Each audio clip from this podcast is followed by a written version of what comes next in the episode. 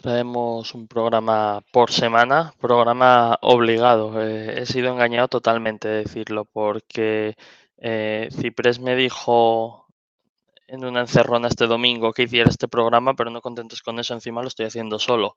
Así que, que 10 de 10 a nivel, a nivel engaño. Pero bueno, traemos los resultados de FedEx, eh, que presenta un poco más tarde, porque en vez de presentar eh, hasta finales de, de, o sea, con los trimestres normales, ¿no? De acabar a finales de marzo, finales de junio, finales de septiembre y luego finales de año lo hacen de otra manera. Entonces, como resumen, básicamente presentaron ahora los resultados y la idea para nosotros es ver eh, o entender FedEx como un termómetro de la economía, especialmente de la, de la economía americana. ¿vale? Cuando obviamente la economía va bien, normalmente empresas como FedEx, que tiene partes puramente de logística y de transporte, aparte de las partes de, de paquetes y demás, eh, suele hacerlo muy bien y cuando la economía se empieza a frenar eh, suele resentirse. Entonces, antes de comenzar, simplemente tener en cuenta que el contenido de esta presentación no debe ser tomado como consejo de inversión.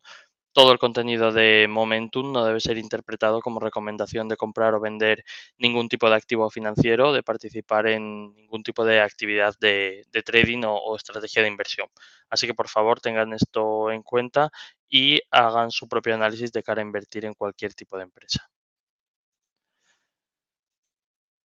Pues empezamos. Lo primero, sabéis que siempre me gusta un poco poner dónde está la acción y cómo ha reaccionado, ¿vale? Eh, presentaron después de, después de cerrar el mercado, así que este pre-market, que es el de esta mañana, bueno, eh, veis que ha bajado pero tampoco es que se esté desplomando ni, ni mucho menos, ¿no? Entonces, eh, tampoco podemos decir que de momento, pero obviamente tiene que abrir el mercado. Parece que los resultados no es que hayan parecido que han sido buenísimos, pero tampoco se está desplomando. Y lo que quería que vierais aquí también es el gráfico a un año vista, ¿vale? Después de la bajada enorme que hubo el, el año pasado, en julio, agosto, que bajó aquí en picado, fijaros el rally que lleva desde septiembre los últimos nueve meses, desde estos 140 medios hasta los 231 que cerró el, eh, ayer mismo, ¿no? Entonces, la verdad es que el rally está siendo, está siendo muy, muy grande y quizás ahora lo que, lo que toque en función de estos resultados quizás sea, sea una corrección. Vamos a ver los números. Eh, bajan los ingresos y por tanto mm, se van a ver obligados a bajar los costes si quieren mantener unos, unos beneficios similares. Entonces, aquí ya destaca que si os fijáis, los ingresos son de nada menos que 22.000 millones en un trimestre. Como veis, esto es un transatlántico eh, gigante. Eh, un 10% menos que hace un año. Vemos que está claramente afectado y que se ha, se ha ralentizado su, su negocio. El, el, beneficio operativo en 1,8 billones, 1.800 millones, también baja obviamente más por un tema de apalancamiento operativo, en este caso jugando en su contra, que baja hasta un 21%. Y el beneficio por acción que baja a 5 dólares aproximadamente. Eh, un 28% de, de bajada. Entonces, como veis, los resultados comparados con el año pasado no son tan buenos, han bajado los ingresos y eso hace que a nivel de beneficio operativo y de beneficio eh, fiscal también, también baje, ¿vale? Entonces, como digo, ¿a qué se ven obligados?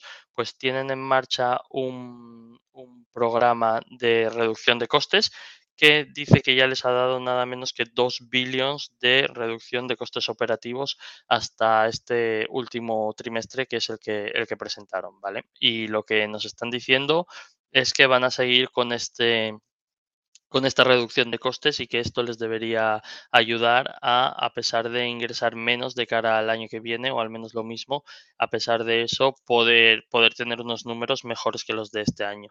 Lo que pasa es que, claro, es un negocio donde eh, un plan de reducción de costes a mí me surgen una serie de dudas, porque, por ejemplo, fijaros lo que hablan aquí, ¿no? Han retirado 18 aviones nada menos de su flota. Entonces, claro, el problema aquí es que muchas veces te dicen que es para ser más eficientes, pero igual simplemente lo que están haciendo es quitarse unos costes de algo que en el futuro van a usar. Imagínate que ahora, porque tienen menos negocio, tiene, cogen y quitan más aviones, eh, pero luego el negocio repunta dentro de nueve meses y tienen que comprar más aviones. Entonces, al final no es una reducción de coste real si lo hicieran así.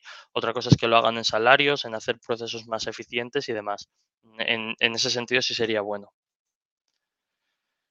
Y aquí vemos también los números un poco en los distintos eh, líneas de negocio que tienen, ¿no? Tienen lo que llaman FedEx Ground, también FedEx Express y FedEx Freight. ¿Vale? FedEx Express es como la forma rápida o más rápida de mandar eh, paquetes, entre ellos FedEx Ground es más en tierra, ¿no? más un, correo es más tradicional por, entendernos y el último FedEx Freight es básicamente relacionado con temas de logística, de, de directamente de tener un negocio un poco de camiones y demás, toda esa parte, pero como veis es mucho menor. Entonces, bajadas en todo. FedEx Ground no está tan mal porque al final yo creo que todo ese negocio que es más de, quizás de cartas y determinadas cosas que puede hacer FedEx Ground quizás es más estable y más resistente a, una posible recesión, pero como veis tanto el FedEx Express como eh, fundamentalmente el de, el de logística han bajado un 13 y un 18% respectivamente. Así que lo que aquí te dice es que claramente los volúmenes están, están bajando y eso nos puede dar quizás un mensaje de cara a la, a la economía, ¿no? Y como no puede ser de otra manera, tanto al bajar tanto sus ingresos, también encima han bajado mucho los márgenes que tienen en cada una de las partes, que vemos que se han ido a unos niveles muchísimo más bajos, ¿no? El yield que tienen de cada una de las, de las patas. Entonces, en ese sentido, también son, también son malas noticias. Aquí si vemos la parte de los, de los ingresos, la otra parte era, era, la parte del beneficio operativo, los ingresos sí que la parte de ground sube un 18%, pero fijaros la parte express, se desploma un 47%, 47%, o sea, es una barbaridad. Y la parte de, de freight de, de logística se, se baja un, un 26%. Entonces, un poco en línea con lo que, con lo que comentábamos antes. Y esto que me parece muy interesante, que básicamente te dice eh, cómo es la tendencia en volúmenes, digamos en volúmenes respecto al número de paquetes que se envían. Y fijaros en los últimos seis meses, en todas las partes, cómo ha ido siempre negativo, ¿no?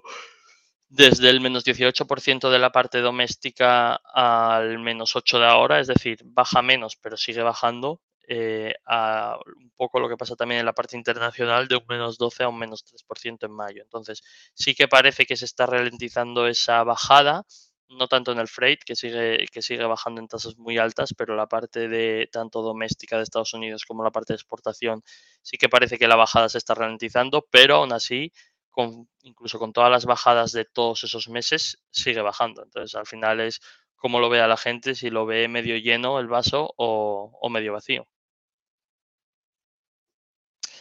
Y una parte que a mí me parece fundamental, que es el retorno de capital, ¿vale? Entonces, eh, FedEx, como gran empresa americana que es, suele hacer una combinación de eh, recompras y dividendos, ¿vale? Eh, veis ahí lo que se gastó arriba que lo pongo en 2023, devolvió 2.700 millones a los accionistas, donde 1.500 millones eran recompras y 1.200 millones eran dividendos, ¿vale? Entonces, 2.700 millones durante el año. Ahora vamos a ver los números. Si os fijáis, el free cash flow, ¿vale? Aquí lo tenéis, 2.725 millones. Entonces, básicamente, todo el free cash flow que generaron en 2023 es lo que se gastaron en 2023 en recompras y en, y en dividendos. Y aparte de, de, eso, lo que nos dan también es lo que se pretenden gastar en 2024. Te dan ya ese dato y dice que van a pasar de 2.700 a 3.300 millones que se van a dividir en 1.300 millones en dividendos, un poquito más que lo de este año, porque lo han subido un 10% aproximadamente el dividendo. Entonces, en vez de 1.200 van a ser 1.300 millones y las recompras en vez de 1.500 van a ser 2.000 millones. Entonces, se van a gastar 3.300 millones, pero claro, hay que poner la nota de que este año generaron en Free Cash Flow 2.700. Así que hay que ver si van a ser capaces de cubrir esos 3.300 millones que parece que no van a venir de una mejora en el negocio, sino que tendrían que venir de un aumento de costes, que veremos luego.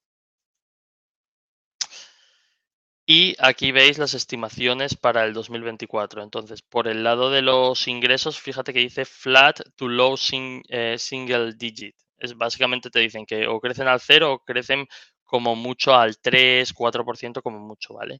Dan un beneficio por acción de entre 15 y 17 dólares eh, y luego dice que el programa de costes que les va a dar unos, unos ahorros de 1.800 millones. Claro, 1.800 millones para el tamaño de esta empresa y el free cash flow que, genera es obviamente mucho, mucho dinero, ¿vale? Y también te dice que el CAPEX, que van a ser unos 5.700 millones y que se va a centrar en mejorar la eficiencia de la, de la flota que tienen y hacer la, la, todo lo que tienen mucho más eh, automatizado, ¿no? Eh, a lo largo de Estados Unidos y también hablan de la parte, de la parte internacional. Y aquí te hacen el bridge de cómo va a ser el beneficio operativo. Ojo, esto es beneficio operativo, ¿vale? Aunque hay cosas por meter entre 2023, que serían estos eh, 5.000 400 millones hasta 2024, que serían estos 6.200 millones, ¿vale? Entonces, eh, lo que te dicen, fíjate que el beneficio, o sea, el aumento por la parte de ingresos es apenas de 300 millones, pero luego te dicen que la parte internacional va a ir aún peor, ya te lo están diciendo, y se meten un 800 millones hacia abajo, un menos 800. Eh, hablan curiosamente de 500 millones más en compensación variable, dentro de la empresa, aunque no dan, muchos detalles. Y luego, si os fijáis, esto va bastante por debajo, pero te dicen que el programa de costes, eh, de ahorro de costes que tienen, Drive, va a hacerte una subida de 1.800 millones, ¿vale? Y eso te va a dejar en un beneficio operativo de 6.200 de 6.200 millones. Y esto es todo. La última noticia que tenemos aquí es la que veis que básicamente a la vez que presentaban ayer los resultados comunicaron que el CFO de la empresa, Mike Lenz, eh, se va a retirar. ¿vale? Entonces es una persona que estuvo 18 años trabajando en FedEx, es de esta gente que estuvo al menos media vida trabajando allí y sí que es verdad que como CFO solo había estado desde marzo de 2020, así que apenas tres años, tres años y medio y parece que, claro, aquí nunca sabes si se retira o le retiran, ¿no? Pero, pero bueno, es, es un poco lo que hay. Entonces, eh, como mensaje que yo daría como idea principal, eh, los resultados de FedEx, obviamente es una empresa muy estable a nivel de ingresos y a nivel de, los números que hace, eh, también por el tipo de negocio que hace y toda la estructura que tiene, pero, pero claramente se ve una ralentización en el, en el mercado americano a nivel de, negocio y es algo que habrá que estar atentos. Yo creo que nos está dando ciertas señales que probablemente se confirmen dentro de tres meses. Así que nada, hoy vídeo cortito, que muchas veces la gente se queja de que los vídeos son, son muy largos y hoy tocó corto. Así que los que os quejabais de los largos no os podéis quejar y los que, los que, no, al revés, los que os quejabais de, de que son muy largos ahora no os podéis quejar, pero el resto sí se podrá quejar.